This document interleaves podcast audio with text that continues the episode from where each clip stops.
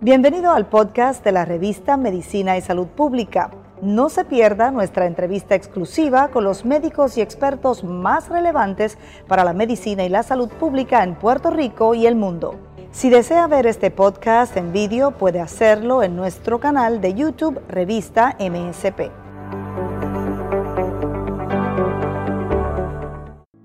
La fibromialgia es un trastorno caracterizado por dolor musculoesquelético generalizado, acompañado por fatiga y problemas de sueño, memoria y estado de ánimo. Los investigadores creen que la fibromialgia amplifica las sensaciones de dolor porque afecta el modo en que el cerebro y la médula espinal procesan las señales de dolor y de no dolor. Los síntomas a menudo comienzan después de un evento, como un traumatismo físico, cirugía, infección o estrés psicológico significativo. En otros casos, los síntomas se acumulan progresivamente con el tiempo sin que exista un evento desencadenante. Las mujeres son más propensas que los hombres a desarrollar fibromialgia. Muchas personas con fibromialgia también tienen dolores de cabeza tensionales, trastornos de la articulación temporomandibular, síndrome de colon irritable, ansiedad y depresión. Si bien no existe una cura para la fibromialgia, hay varios medicamentos que pueden ayudar a controlar los síntomas. El ejercicio, la relajación y las medidas para reducir el estrés también pueden ayudar. La fibromialgia a menudo coexiste con otras afecciones como las siguientes.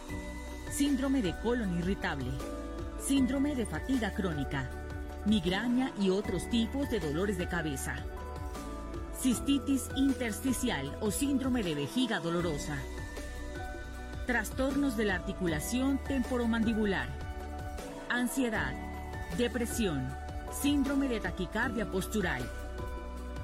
Los factores de riesgo de la fibromialgia son los siguientes. El sexo. La fibromialgia se diagnostica con más frecuencia en las mujeres que en los hombres. Antecedentes familiares. Es más probable que sufras de fibromialgia si uno de tus padres o hermanos también tiene la afección.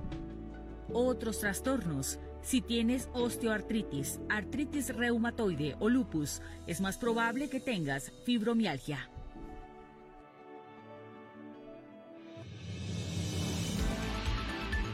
Las autoridades de Estados Unidos autorizaron que la vacuna contra el COVID-19 de Pfizer sea administrada a los menores entre los 12 y 15 años. La Administración de Medicamentos y Alimentos FDA indicó que esta decisión es un paso más para poner fin a la pandemia. Más adelante los detalles. Los pacientes diagnosticados con lupus deben seguir una nutrición en específico. Sobre este tema conversaremos con una licenciada experta en nutrición y te traemos todos los detalles hoy en MSPAM, edición diaria. Insuficiencia adrenal es detectada en un paciente pediátrico. Se revela una enfermedad genética, pero el personal del Hospital Municipal de San Juan le salva la vida a este niño de cuatro años de edad. El reciente informe del Sistema Municipal de Investigación de Casos y Rastreos de Contacto revela que hay 132 brotes de COVID en eh, distintos municipios del país, 56 municipios, 48 en la zona metropolitana, en Brotes, 25 en Caguas y 18 en Arecibo. Ponce tiene 15 brotes, confirmó el alcalde Luis Irizarri Pavón. Muere la decimosexta víctima del COVID-19 entre la clase médica. Es la quinta pediatra en el país. Se dispara el turismo eh, de salud, turismo para vacunarse en Miami. Difícil la situación en Paraguay. Hay un pico de contagio y se están llenando los hospitales. Saludos. Mi nombre es Luis Penchi. Esto es MSP Edición Diaria AM. Con nosotros el doctor Víctor Ramos, presidente del Colegio de Médicos de Puerto Rico ya tenemos lamentablemente cinco pediatras muertos durante, muertas durante eh, o muertos durante la pandemia del COVID-19 y es el médico número 16 que fallece en medio de esta epidemia mundial. Con nosotros, Víctor Ramos. Eh, gracias, doctor, por estar con nosotros en un momento tan, tan triste. Eh, ¿Cómo fue? gracias por la invitación, ciertamente. Nosotros hemos perdido cinco pediatras, yo soy pediatra. De los 16 médicos que han fallecido, los pediatras somos médicos comprometidos con nuestros pacientes 24/7, así que eh, mis condolencias a, la hija de la doctora por la pérdida de su mamá y de su papá, a, sus familiares, a, los pediatras en general, sobre todo los del área sur y a los médicos de Puerto Rico, especialmente los del área sur. Eh, hay más pediatras, hay más, más pediatras, o sea, esa especialización ha sido más común que otras especializaciones en, en el momento de perder la vida por el COVID, doctor. Sí, 5 de 16 esto eh, han sido, han sido, han sido eh, pediatras, esto, ¿verdad? Todos nos duelen y yo conozco muchos de los que tampoco, de los que no son pediatras, pero ciertamente como pediatra me duele cada uno de, los compañeros pediatras que fallecen y yo sé que el, compromiso que, los pediatras tenemos 24/7 con, con nuestros pacientes, con los nenes, así que eh, es duro. ¿Hay alguna razón que podamos especular o que, o que podamos rastrear de por qué los pediatras se nos están muriendo más que otros, que otros médicos? Bueno, porque ciertamente los niños, eh, a diferencia de un adulto, los niños no, no se pueden atender por telemedicina.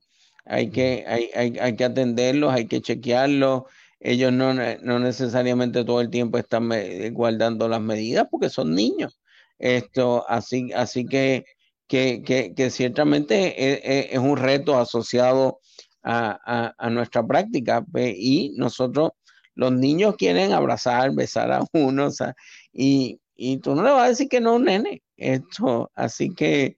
Además que son asintomáticos muchos, ¿verdad? Son muchos asintomáticos. También, también pudo haber alguien ido por un certificado y no, y no tener síntomas, así que esas cosas pasan hemos, eh, y, yo estoy convencido de que ciertamente no eh, ha sido por, el compromiso que tienen los compañeros pediatras y tenemos los pediatras con los pacientes. Así que a pesar de la tristeza, eh, pues como cuando un policía fallece en cumplimiento del deber, pues fue en cumplimiento del deber que, que, que falleció la, doctora atendiendo pacientes, haciendo lo más que le gusta.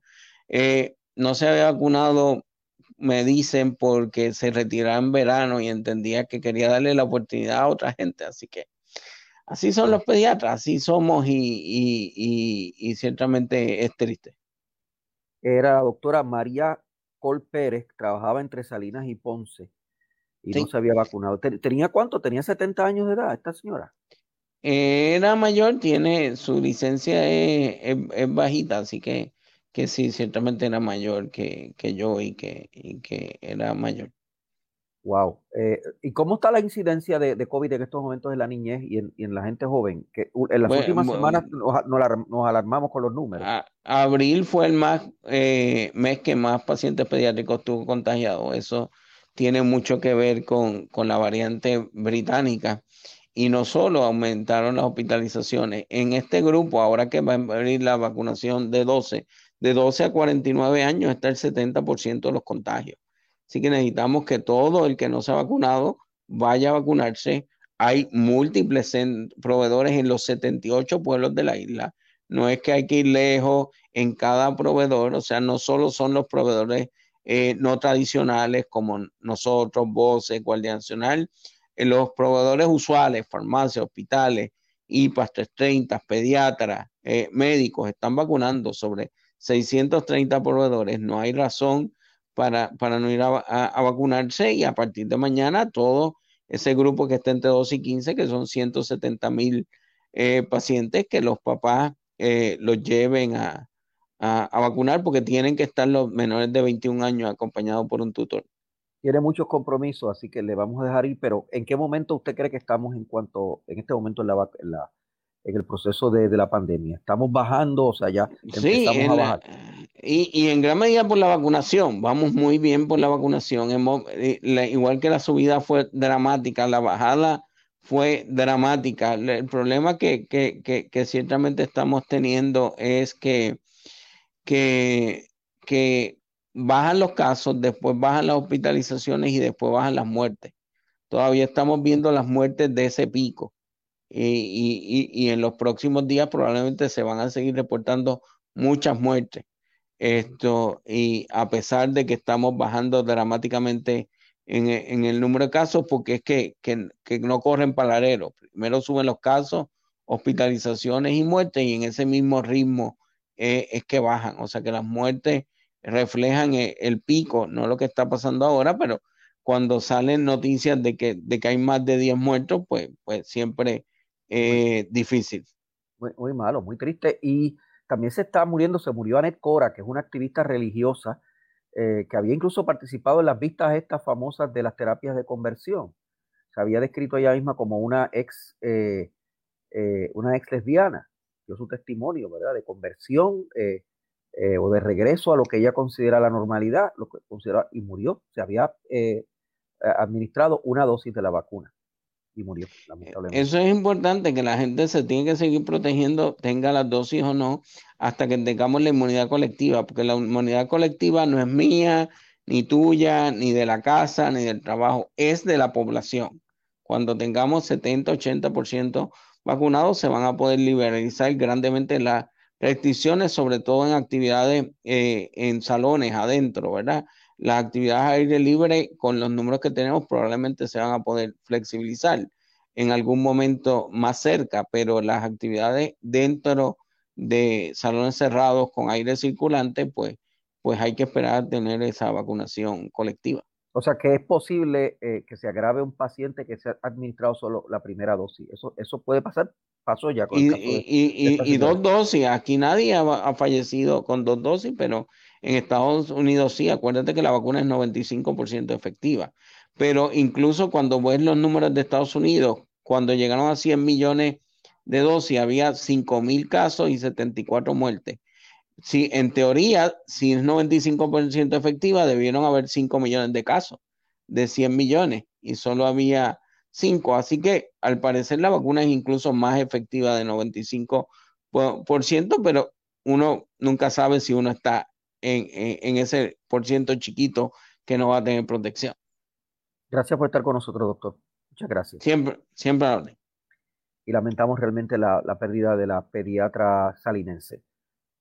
Esto es MSP Edición Diaria. Más reciente informe del Sistema Municipal de Investigaciones de Casos y Rastreos de Contactos del Departamento de Salud confirma que hay 56 municipios reportando 132 brotes de COVID-19. Esto es principalmente en la región metropolitana de San Juan con 48 brotes, Caguas con 25 y Arecibo con 18. El informe de esta dependencia del gobierno dice que los municipios, que estos municipios, estos 56, reportaron al menos un brote, nueve reportaron no haber tenido brotes y 13 no hicieron reporte de sus casos durante este periodo.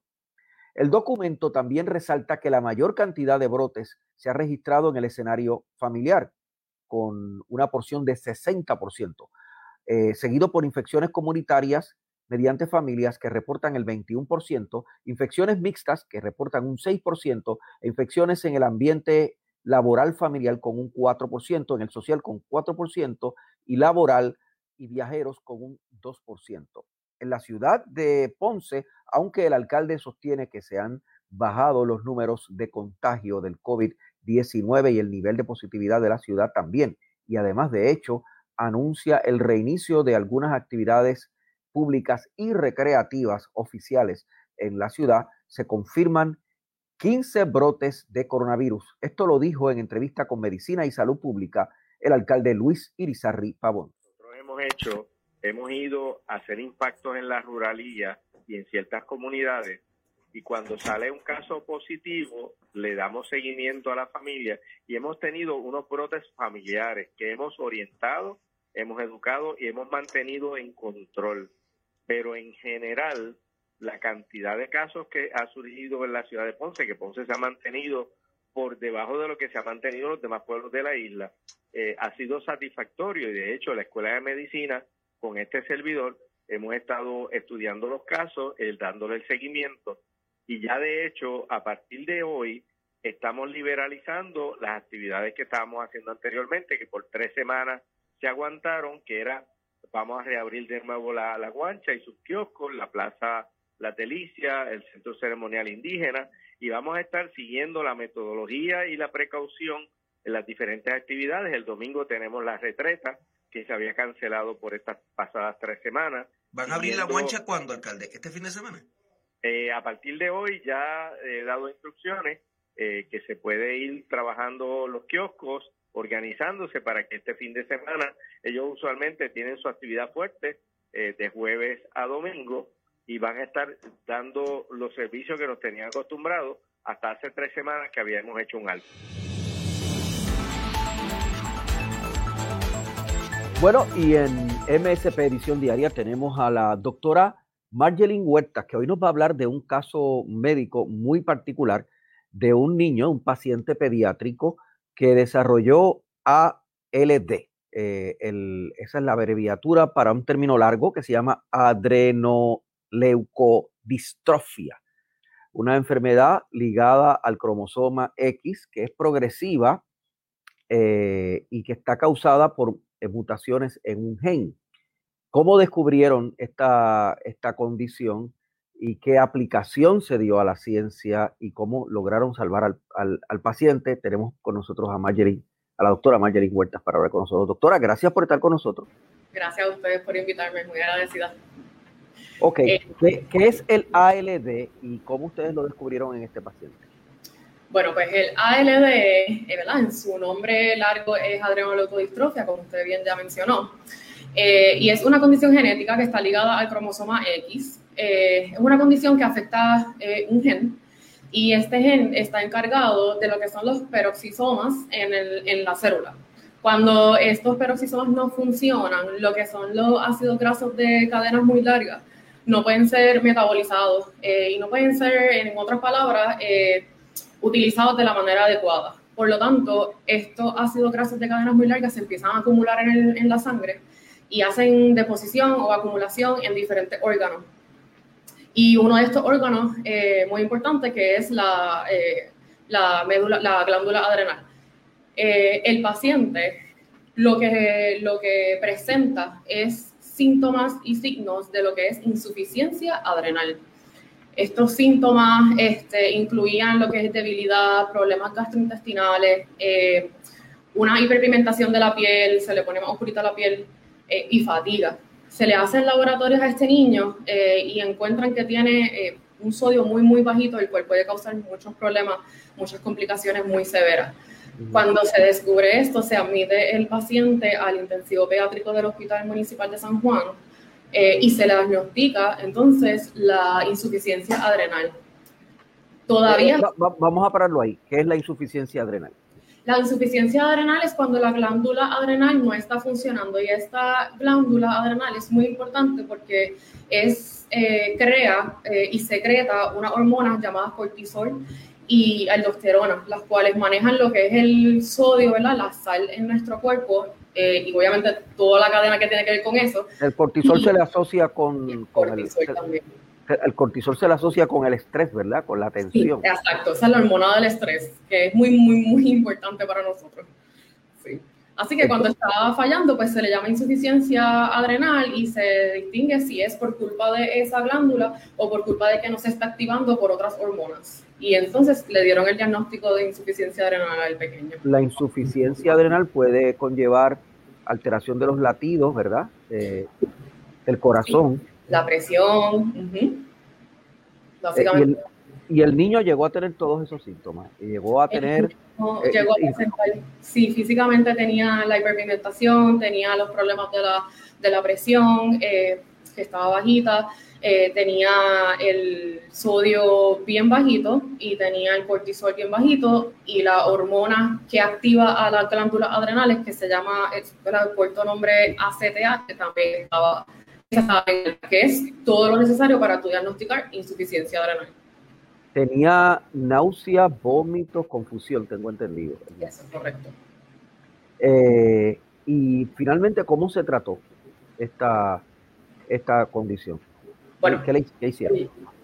Pues al final lo que se necesitaba para este paciente es eh, darle eh, terapia de soporte, que en el caso de él era darle los esteroides que no estaban siendo producidos en su cuerpo para que entonces lo utilizara de la manera correcta.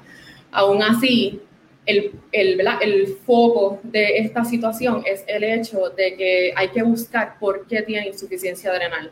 Ahí entonces la doctora Gisela Negrín, que es especialista en neurodesarrollo, eh, pone su mano en, el caso de este paciente conjunto con todos nosotros y decidimos hacerle las pruebas de adrenoleucodistrofia, porque se ha visto que en el 30-40% de los pacientes que presentan con insuficiencia adrenal viene a causa de adrenoleucodistrofia. Y esa insuficiencia adrenal es el primer signo que demuestran los pacientes de adrenoleucodistrofia. Eh, y de hecho, un, hasta un 8 a 10% de estos pacientes, eso va a ser lo único que presentan y es por culpa de la adrenoleucodistrofia. Así que eh, se trata, ¿verdad?, la condición que está presentando, pero entonces hay que tratar que, lo que lo está causando. Y lo que lo está causando es realmente es de origen genético. Es el problema genético, exactamente, que afectó la, la función de los peroxisomas. Eh, y doctora, pudo haber muerto el niño. Lograron detener ese proceso por culpa de esta condición de insuficiencia adrenal, definitivamente es una condición que hay que tenerle mucho cuidado porque si no se trata al momento pueden haber problemas cerebrales y el paciente puede, puede fallecer. Sí. Eh, ¿es, raro en un niño de esa edad o, es lo común a, a tan corta edad? No es lo común que el paciente solamente presente con este diagnóstico como parte de la renoleucodistrofia, que es el 8% más o menos que mencioné ahorita, y que no presente con cambios eh, cerebrales, porque se le hizo un MRI de, cabeza, que es lo que tú necesitas para, para verificar si hay daño en cabecita y no, no presenta ese daño. Eh, no quiere decir que no lo va a tener, así que hay que tener mucho cuidado. Lo importante de haberlo cogido a tiempo es el hecho de que se le puede dar seguimiento con estas imágenes para entonces ver si en algún momento comienza a desarrollar estos cambios cerebrales y entonces eh, poder empezar lo que es la terapia específicamente para eso, esos cambios. El niño está bien, fue dado de alta, está bien, está estable. El niño fue dado de alta, gracias a Dios, y este, me, me comuniqué con una de las doctoras que le ha dado seguimiento a este paciente y se fue a Estados Unidos tratando de buscar esto, extra tratamiento, eh, pero al momento está estable, gracias a Dios, sí. Qué bien, gracias doctora y felicidades. Felicidades por el, por el logro y felicidades a la gente del, del Hospital Psiquiátrico eh, de San Juan, del Hospital Pediátrico de San Juan, que es tan importante, el Hospital Pediátrico de San Juan. Atiende a una, una población eh, importante en el país. Gracias, doctora. Sí, para eso estamos, para cuidar a los, niños de nuestro país. Muy agradecida de la oportunidad. La doctora Marjorie Huertas del Hospital Pediátrico de San Juan para Medicina y Salud Pública. Cubrimos la ciencia porque la ciencia es noticia. El lupus es una enfermedad autoinmune. Afecta a más de 5 millones de personas en todo el mundo y tiene una mayor incidencia en las mujeres. De hecho, la alimentación es fundamental en el tratamiento de esta condición que alcanza a tanta gente. Giselle Arellano trae los detalles de este reporte. Soy Giselle Arellano y en esta ocasión, a propósito del Día Mundial acerca de la concienciación sobre el lupus, vamos a conversar con la licenciada Liliana Figueroa. Ella es nutricionista, paciente de lupus y además de eso es especialista en dietas para pacientes con enfermedades reumáticas. Bienvenida, doctora, ¿cómo está? Gracias, muy bien. ¿Y ustedes cómo están allá? Bien, doctora. Cada día es más común y se trata con más naturalidad temas que antiguamente daban mucho temor, eh, ¿verdad? Por lo que eran el resultado de escuchar que una persona podía ser diagnosticada con lupus. Sin embargo, se suman los esfuerzos, las posibilidades, la esperanza y esa búsqueda inalcanzable por una mejor calidad de vida y la nutrición no escapa de eso. Así es, es parte esencial de lo que es el cuidado de la mayoría de las enfermedades, me atrevería a decir de todas, juega un papel fundamental en el tratamiento eh, y complementar también ese tratamiento farmacológico de muchos de los pacientes. Doctora, ¿cómo cambia la nutrición cuando una persona es diagnosticada con lupus y de alguna manera cómo influye directamente sobre la calidad de vida del paciente o de la persona que ahora tiene que vivir con esta nueva condición? Pues para comenzar, el lupus es una condición autoinmune crónica, lo que significa que no tiene cura. Así que estamos tratando de manejarla con tratamientos farmacológicos y complementarla con la alimentación. Uno de los eh, factores eh, más distintivos del lupus es la inflamación crónica tanto por fuera como por dentro. Así que estamos tratando de manejar esa inflamación con la nutrición, eh, también este, manejar otras comorbilidades o enfermedades secundarias al lupus, como lo es daño al riñón, daño al corazón, enfermedades cardiovasculares, este, diabetes, otras enfermedades que vienen secundarias al, al diagnóstico de lupus se manejan con nutrición. En cuanto a esos cambios en nutrición que deben eh, seguir aquellas personas que han sido diagnosticadas con lupus, ¿cuáles serían los primordiales? ¿Cómo puede comenzar a cuidar su nutrición y cómo se vería reflejado positivamente esos cambios? Pues para comenzar, la Fundación Americana de Lupus establece que no hay una dieta específica para tratar o para curar el lupus.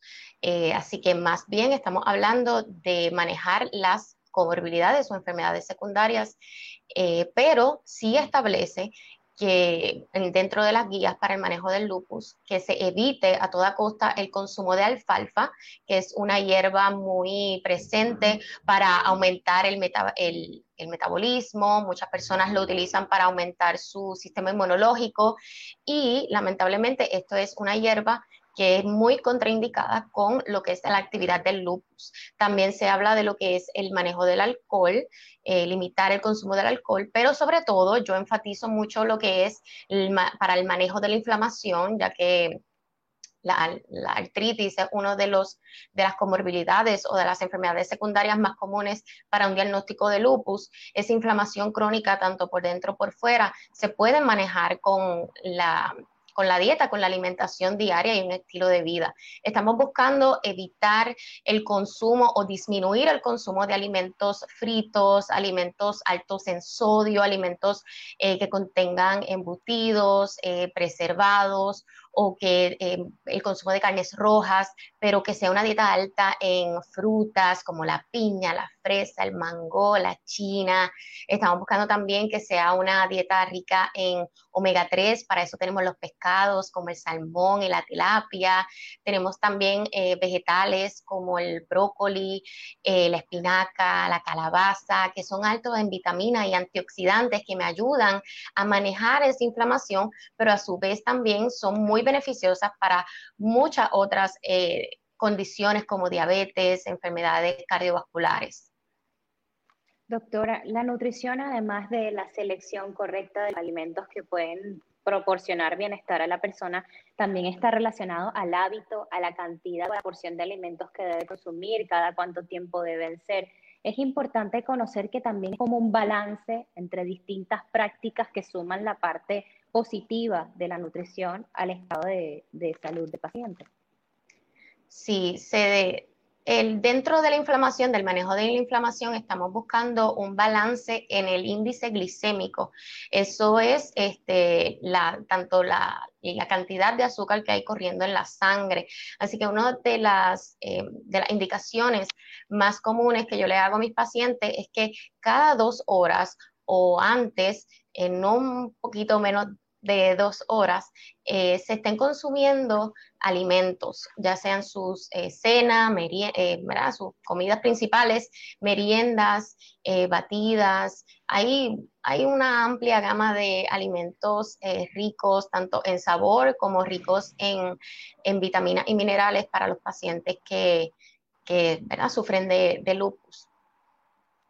Doctora, en cuanto a lo que es eh, la nutrición y el valor de recordar estos principios básicos cuando, por ejemplo, se tienen que reunir, eh, el tema social del compartir quizás no está tan vigente porque estamos en medio de una pandemia, pero probablemente cuando todo pase, viendo una visión positiva de lo que pueda ser eh, los próximos o los venideros años, cómo el comportamiento social y cómo de alguna manera cuidar y velar, también mantener esa nutrición fuera de casa puede ayudar y es importante recordar el momento de compartir con otras personas.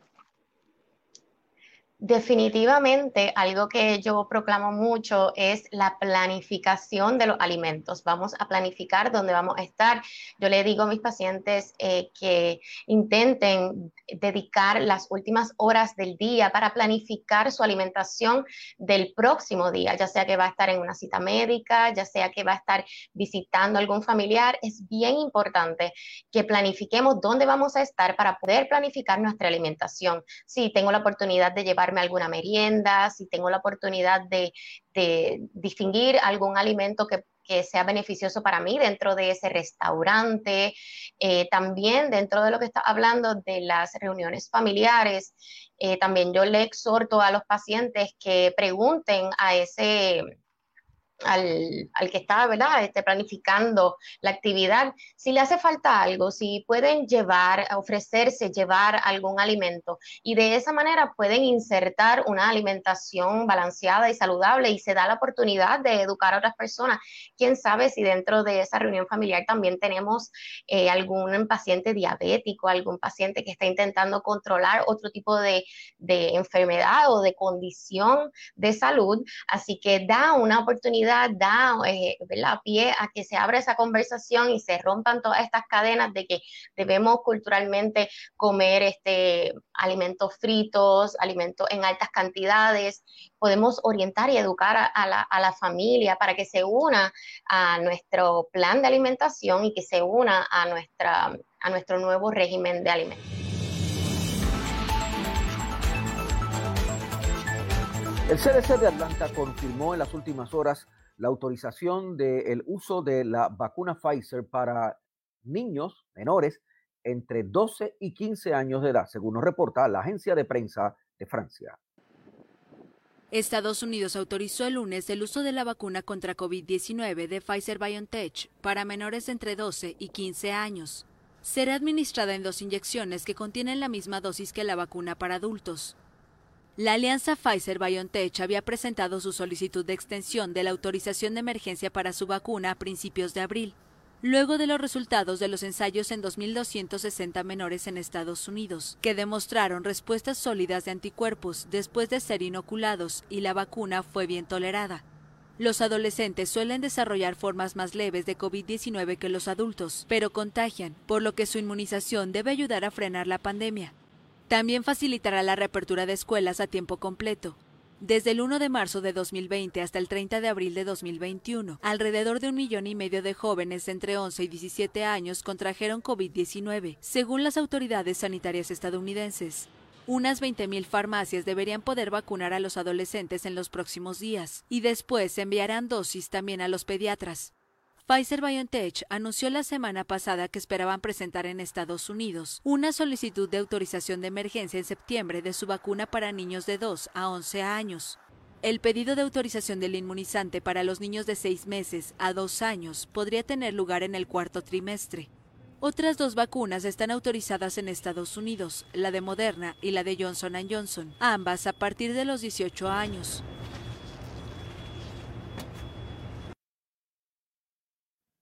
Se reporta un turismo de vacunas en Miami. Miles de turistas acuden a Miami para vacunarse contra el COVID-19, según este reporte de la agencia AFP. Turismo de vacunas en Miami Beach. Decenas de viajeros latinoamericanos se inmunizaron contra el COVID-19 el domingo en Florida, donde por segundo fin de semana consecutivo se instaló este puesto de vacunación en la playa. Los visitantes solo tuvieron que registrarse en un sistema en línea. Poco después ya estaban vacunados y esperando su carnet. En México hay pocas vacunas y solo se le están poniendo a los adultos mayores. Y pues yo como joven, eh, la verdad ni siquiera hay posibilidad de que pase, ¿no? Entonces pues fue más fácil venir aquí. La búsqueda de la vacuna va acompañada de un aumento notable en los precios de los pasajes aéreos. Para algunos destinos incluso se ha duplicado el costo. Escuché de la vacuna, entonces me acerqué para ver si consigo la vacuna. Sí. En mi país la situación está un poco crítica. Ah, la vacunación avanza, pero en proceso lento. Ah, mucha gente todavía no tiene acceso a las vacunas. Veníamos de vacaciones una semana como creo que en mi país me falta bastante tiempo para vacunarme, dije, bueno, si puedo me vacunar. El puesto temporal de vacunación inyectó el domingo 175 vacunas de Johnson Johnson, la marca favorita de los turistas porque requiere de una sola dosis. Las autoridades están conscientes de que los viajeros están aprovechando la oportunidad. Tenemos muy poca resistencia. Una persona expresó un poco de preocupación sobre la vacuna de Johnson Johnson. Todos los demás la quieren porque no tienen que volver por otra dosis. En un principio el estado de Florida solo vacunaba a personas residentes, pero desde que comenzó mayo ya no es necesario mostrar un documento de residencia. Esta flexibilización fue implementada para estimular la vacunación de personas indocumentadas, aunque en los hechos también facilita la llegada de más turistas. Sube a nivel pico la epidemia de COVID-19 en Paraguay. Se congestionan los hospitales y los pacientes tienen que sortearse los turnos para poder tratarse esta condición que en ocasiones es mortal, según este reporte de la agencia de prensa de Francia. Paraguay sufre un pico de contagios de coronavirus que ha desbordado los hospitales. Muchos pacientes son atendidos con oxígeno y suero en sillones o en camillas que se colocan en los pasillos. No hay lugar, solo es a la suerte un milagro conseguir una silla con un oxígeno. Y mi papá estuvo como ocho días sentado en silla, en silla con su pie todo hinchado, eh, neumonía bilateral él y neumonía bilateral mi mamá. Nancy González intentó llevar a su hermano a un hospital del Seguro Social en Asunción, pero estaba tan saturado que lo trasladó a una clínica privada donde estuvo 16 días en terapia intensiva. Rosalino, de 37 años, se salvó, pero para poder sacarlo de la clínica la familia gestionó un amparo porque debe el equivalente a unos 50 mil dólares. Yo decidí sortear mi vehículo para sacar un poquito más para poder entregar un, monto más, un poquito más por, por la deuda. El sistema de salud en Paraguay incluye los servicios del Seguro Social al que accede cerca de 20% de la población si tienen un empleo formal, más los centros de atención pública donde se atiende un 60% y un pequeño sector de privados. En el Paraguay es casi una tradición que una persona tiene a alguien internado para una operación, no solamente en tiempos de COVID, y bueno, y es la solidaridad social el sistema de financiamiento. La exministra asegura que el sistema público de salud nunca fue gratuito, sino que siempre tuvo aranceles de bajo valor, pero que en tiempos de coronavirus los costos aumentan fuertemente porque son los de terapia intensiva. Hasta ahora, el país de poco más de 7 millones de habitantes suma unos 300.000 contagios del virus con más de 7.200 muertes. Esto ha sido MSP Edición Diaria. Puede sintonizar este canal de información todo el tiempo, 24/7, con noticias sobre el COVID, investigaciones científicas, análisis de temas de salud, la más reciente actualidad en el campo de la salud y de la medicina pública, aquí en la revista de Medicina y Salud Pública con todas nuestras plataformas que están activas todo el tiempo, pero también nos puede sintonizar desde temprano a esta hora de la mañana en MSP Edición Diaria todos los días, bajo la dirección técnica de Fabiola Plaza y con la dirección general de Carlos Alexis Lugo Marrero. Mi nombre es Luis Penchi. Cubrimos la ciencia porque la ciencia es noticia.